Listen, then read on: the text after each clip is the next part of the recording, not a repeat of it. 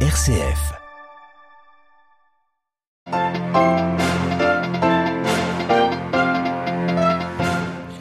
Des milliers de ressortissants étrangers déjà évacués du Soudan alors que les militaires ne cessent de s'affronter dans le pays.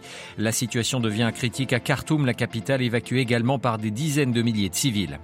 Le 24 avril marque la commémoration du génocide arménien. De nombreuses cérémonies sont organisées à cette occasion. Nous entendrons dans ce journal Monseigneur Pascal Golnisch, le directeur général de l'œuvre d'Orient. Elle a une également le triste anniversaire de la catastrophe du Rana Plaza au Bangladesh. C'était il y a dix ans un immeuble de l'industrie textile s'effondrait, faisant plus de 1100 morts. Et puis nous irons dans le nord du Kosovo, où se tenaient ce week-end plusieurs euh, élections municipales. Le très faible taux de participation témoigne de la tension dans cette région des Balkans. Radio Vatican, le journal Olivier Bonnel. Bonjour, des milliers de ressortissants déjà évacués de Khartoum ces dernières heures alors que les combats entre généraux se poursuivent. Les chancelleries se sont démultipliées ce week-end pour filtrer de nombreux ressortissants. Évacuation vers le Tchad ou dans des pays de la Corne de l'Afrique comme à Djibouti pour la France. Pays de l'Union européenne mais aussi États-Unis, Arabie saoudite, Jordanie ou Chine ont procédé aussi à des évacuations. D'autres pays sont en train de négocier avec les deux parties pour pouvoir évacuer à leur tour leurs citoyens. Des milliers de Soudanais, eux, ont déjà fui le pays, euh, que ce soit en Égypte ou au Soudan du Sud, frontalier du Darfour, l'une des régions où se concentrent aussi les combats. La situation humanitaire au Soudan reste préoccupante. Au moins 10 véhicules et 6 camions de nourriture ont été volés, a rapporté euh, ce matin le programme alimentaire mondial. Hier, à l'occasion de la prière du Regina Celli, le pape François avait lancé un nouvel appel pour que cesse le bruit des armes et que le dialogue reprenne, demandant aux fidèles de prier pour le peuple soudanais.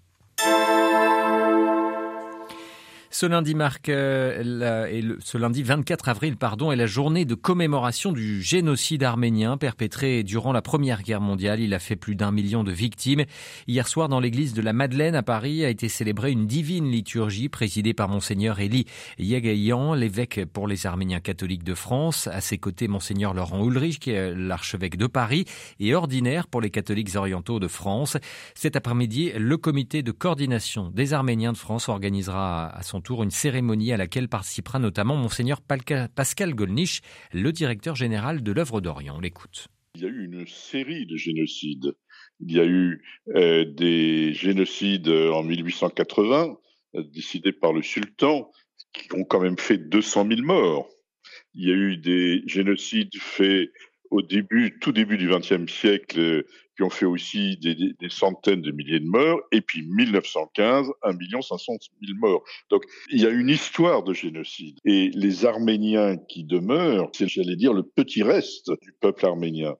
Et euh, à partir du moment où ces massacres ne sont pas reconnus, ne sont pas assumés, c'est toujours difficile hein, pour un pays d'assumer qu'il a été responsable d'un massacre dans son histoire. Si ces massacres ne sont pas assumés, alors ils peuvent se reproduire à tout moment. Et euh, notre difficulté, c'est que euh, nous voyons bien que vis-à-vis des Arméniens qui sont euh, en Azerbaïdjan, il y a toujours la volonté de les chasser, voire même d'ailleurs de porter atteinte à, la République d'Arménie. Monseigneur Pascal Golnisch, le directeur général de l'œuvre d'Orient.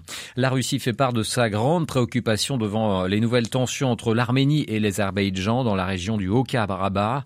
Bakou a en effet annoncé hier avoir installé un checkpoint à l'entrée du corridor de Lachin. Cet axe routier est le seul qui permet à l'Arménie de la relier au Nagorno-Karabakh.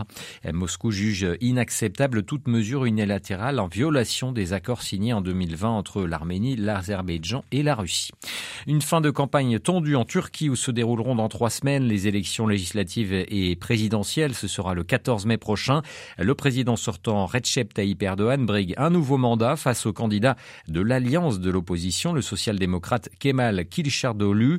Celui-ci a été pris à partie lors d'un déplacement dans le sud-est du pays ces derniers jours, à Istanbul, à Nandlower. Kemal Kılıçdaroğlu, qui fait campagne sur le retour de la prospérité et surtout de la sérénité en Turquie, appelle ses soutiens à rester calmes.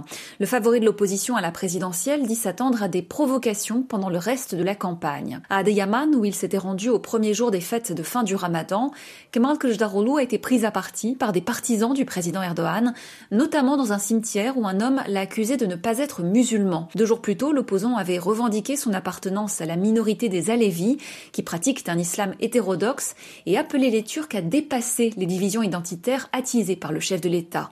Kemal Kılıçdaroğlu avait dû annuler la suite de sa visite dans cette ville d'Adıyaman, ravagée par les séismes du 6 février mais largement acquise au pouvoir. Depuis le début de la campagne, des sièges et des permanences de plusieurs partis d'opposition ont été attaqués, parfois même visés par des tirs qui n'ont pas fait de victimes. À Istanbul, un joueur pour Radio Vatican. L'ambassadeur chinois à Paris convoqué ce lundi au Quai d'Orsay en cause ses propos polémiques ce week-end sur un plateau télé. Interrogé sur le statut de la Crimée, celui-ci a estimé que les pays de l'ex-URSS n'ont pas le statut effectif dans le droit international parce qu'il n'y a pas d'accord international pour concrétiser leur statut de pays souverain. Les pays baltes ont aussi annoncé des consultations des représentants chinois sur leur sol ce lundi. Pékin a tenté d'apaiser la polémique ce matin, assurant que la Chine respectait le statut d'État souverain des pays de l'ancienne Union soviétique. Londres sanctionne de nouveau les gardiens de la révolution euh, iranienne dans son intégralité. Euh, les gardiens de la révolution qui sont l'armée idéologique de la République euh, islamique d'Iran. Au total, la Grande-Bretagne a ajouté à sa liste de sanctions plus de 70 personnalités et entités iraniennes. Le Bangladesh se souvient aujourd'hui de la tragédie du Rana Plaza. Il y a tout juste dix ans, cette usine textile de Dhaka, la capitale, s'effondrait, tuant plus de 1100 personnes. L'accident avait lancé le débat sur la responsabilité des distributeurs occidentaux accusés de faire pression sur leurs fournisseurs des pays en développement pour réduire les coûts. Les précisions de notre correspondant en Asie du Sud, Emmanuel Derville. Dix ans après l'accident, les familles des victimes attendent toujours que la justice passe. Le propriétaire du bâtiment, accusé d'avoir ignoré les fissures avant l'effondrement, est en prison mais n'a pas encore été jugé. Le procès a commencé en janvier 2022 et seule une minorité de témoins a été entendue. Au total, une soixantaine de personnes sont poursuivies, dont des hommes politiques, pour meurtre, corruption et violation du Code de la construction. Les rescapés et les proches des victimes attendent aussi de recevoir des dommages et intérêts. Seul progrès notable, l'amélioration des mesures de sécurité dans les usines textiles. Les marques, les fabricants et les syndicats ont travaillé ensemble pour multiplier les inspections financées par les entreprises occidentales qui ont également participé à la rénovation de certaines usines. Les syndicats se battent désormais pour que d'autres grandes marques comme Amazon, Walmart, Gap et Levis rejoignent l'accord de sécurité mis en œuvre dans les usines du Bangladesh. New Delhi, Emmanuel Derville pour Radio Vatican. Le président sud-coréen en visite aux États-Unis, Yoon Song-yeol, a quitté son pays ce lundi pour Washington où il rencontrera Joe Biden mercredi. L'occasion de renforcer les liens avec l'allié américain face à la double menace de la Corée du Nord ou encore de la Chine dans la région. Signe des tensions dans cet espace Asie-Pacifique, l'Australie a annoncé ce matin une mise à jour de sa doctrine de défense. Elle est largement basée sur la dissuasion, préconise l'utilisation de missiles, de sous-marins et d'outils cybernétiques. Le nouveau rapport stratégique du ministère de la Défense défense australien justifie cette évolution par le renforcement des capacités militaires de Pékin dans la région. Partons à présent au Kosovo où dans le nord à majorité serbe se tenaient ce week-end des élections municipales. Un scrutin organisé par Pristina qui tente de s'imposer dans le nord alors que le principal parti serbe a annoncé un boycott de ces élections. Elles ont de fait mobilisé très peu d'électeurs et témoignent de l'instabilité régionale. À Belgrade, Laurent Rouy. 3,47%. C'est le taux de participation aux élections municipales pour les quatre mairies du Nord Kosovo. Sur les 45 000 Serbes qui constituent la quasi-totalité de la population du Nord, seuls 13 ont glissé un bulletin dans l'urne. Le boycott du scrutin a été unanimement suivi. Le reste des votants, environ 1500 Albanais, a fait le résultat. Dans les quatre communes, des candidats albanophones l'emportent avec une poignée de voix. Le parti du Premier ministre Armin Kurti et le PDK, formation historique de la guérilla des années 90, sont en position de prendre la tête de communes peuplées de Serbes. Droit dans ses bottes, le vainqueur de Mitrovica Nord déclare vouloir gouverner au nom de tous les habitants, tandis que des voix serbes prédisent une situation difficile à venir. Reste à voir si Pristina va réellement tenter, au nom de la légalité du scrutin, de prendre le contrôle du Nord Kosovo ou accepter de rechercher une sortie de crise. Laurent Rouy, Belgrade, Radio Vatican. Voilà, avant de refermer ce journal, sachez qu'au Vatican s'est ouvert ce matin autour du pape François une nouvelle réunion du Conseil des cardinaux, le C9. Il s'agit de la première du genre depuis que ce conseil a été en partie renouvelé au mois de mars dernier. Parmi ces nouveaux membres, les nouveaux membres de ce conseil figurent notamment les archevêques de Barcelone, de Luxembourg ou encore de Québec.